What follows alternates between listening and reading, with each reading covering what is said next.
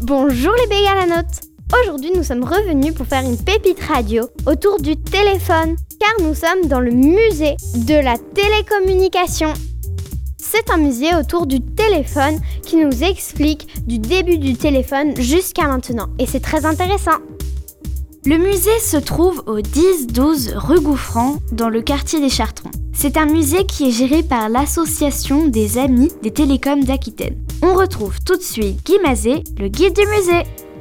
Les opératrices étaient des opératrices femmes. Elles ont disparu complètement. Ça veut dire que le réseau est devenu entièrement automatique en 1980. 79-80. Ça veut dire que depuis 1980, euh, c'est l'abonné lui-même qui compose son numéro. Il ne passe plus par l'intermédiaire d'une opératrice. Et à Bordeaux, il était où ce centre? Dans quel euh, bâtiment? Il était rue du Palais Gallien.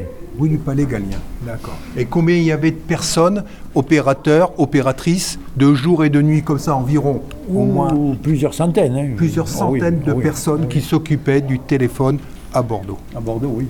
Les femmes n'avaient pas le droit de travailler la nuit. Ils considéraient qu'il fallait qu'elles restent avec leurs enfants.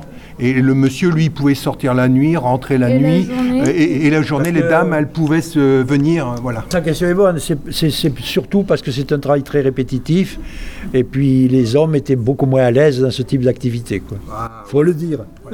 Donc, à vrai dire, euh, c'est pas que pour une histoire de disponibilité la nuit, c'est aussi parce que les femmes, elles avaient, elles avaient la patience de euh, d'écouter, de faire les manipulations. Oui, merci, au revoir. Alors que les messieurs, ils n'ont pas trop l'habitude des formules de politesse, moins- voilà, moins disponibles, moins réactifs, moins moins patients, réactifs, moins, moins euh, patients, dire. alors que les dames sont plus agréables en communication.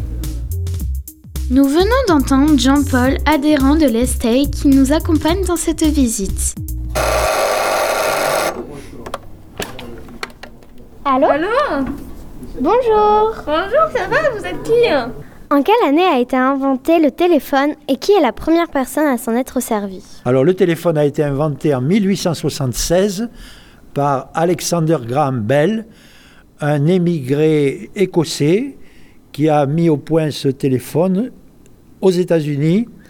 Et le premier à s'en être à utiliser, c'est Graham Bell avec son collaborateur.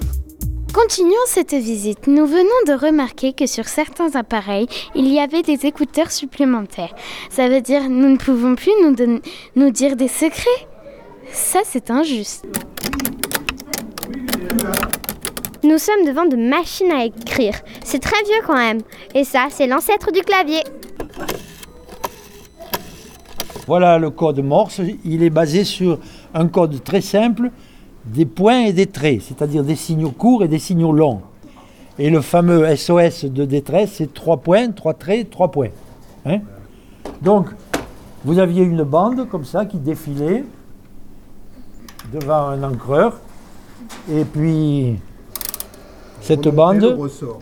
Ouais, euh, ça marche pas parce que c'est vieux. hein.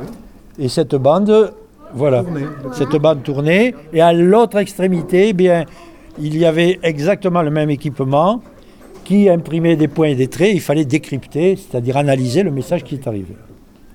C'était le morse. Comme ça, c'était, ça laissait la trace dessus, les trous. Et comme ça, de l'autre côté, lorsque en France, où, là, là où le bateau a eu ce problème, il- quand il a envoyé le morse, ta, ta, ta, ta, ta, bah, vous voyez exactement, c'était comment le- les, les signaux émis, c'était Des points et des traits. des points et des traits. Des signaux courts ou des, signaux longs. Signaux courts et longs. Et donc ça fait que ça, c'est parti dans le ciel, dans les airs, et arrivé dans une station de réception, ils ont entendu ce message-là, tac tac, il s'est imprimé. Ils ont et mis en place des secours. voilà. Et là, ils ont pu lire, ils ont dit, oh là, le bateau Titanic, il, il a envoyé un SOS à telle heure. Donc tout de suite, le bateau est en difficulté, il est en train de couler. Et le message, il s'envoyait avec ce manipulateur-là. Voilà. Et vous voyez, monsieur, à chaque fois qu'il empile, Un point, un point c'est ça, un voilà, trait c'est ça. hein. c'était la manière de faire des lettres. Et bien, voilà, ils le connaissent par cœur. Il existe des terminaux appropriés dont le rôle est de transposer les signes à transmettre en signaux compatibles avec le milieu de transmission. L'appareil téléphonique, l'appareil télégraphique, les terminaux de télématique comme le Minitel. Ce terminal branché sur le téléphone permet des consultations et des transactions. Environ 20 000 services sont accessibles par le Minitel.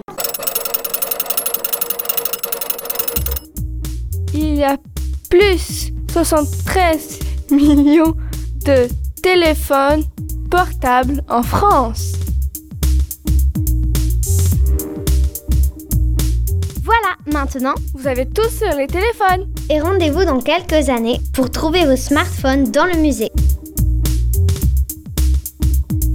On vous dit à la prochaine Pépite